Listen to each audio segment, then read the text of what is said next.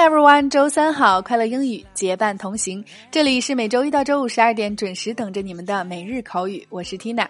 那现在我们开设了每日口语的微信打卡群，想要跟我们一起每天三分钟见证口语提升的小伙伴，抓紧下方留言你的微信号，申请入群了哦。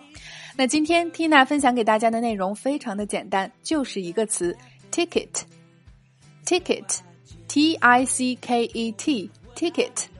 可能我们会很熟悉它当做门票奖的意思。那么在交通出行上，它还专指交警叔叔贴给你的小条，也就是罚单。那作为名词，它是罚单的意思；作为动词讲，就是开罚单。那今天拓展专区，Tina 也会将自己在英国自驾游期间得到的巨额罚单展示给大家看。感兴趣的朋友，快去围观吧。OK，先来看几组关于 ticket 的情景例句。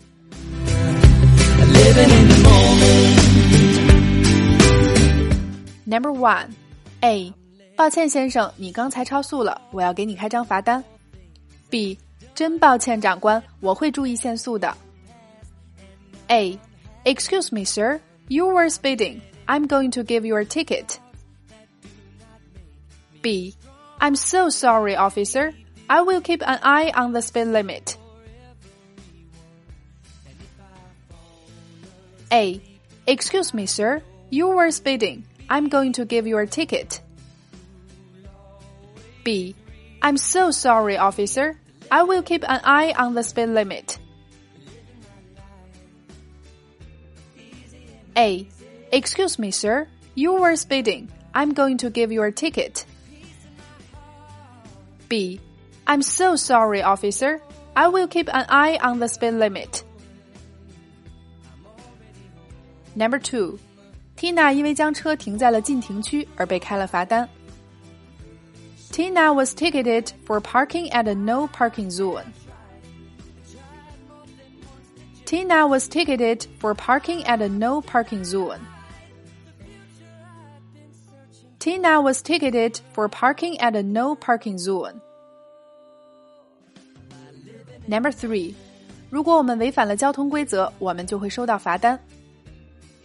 if we break the traffic rules, we will get a ticket. If we break the traffic rules, we will get a ticket. If we break the traffic rules, we will get a ticket.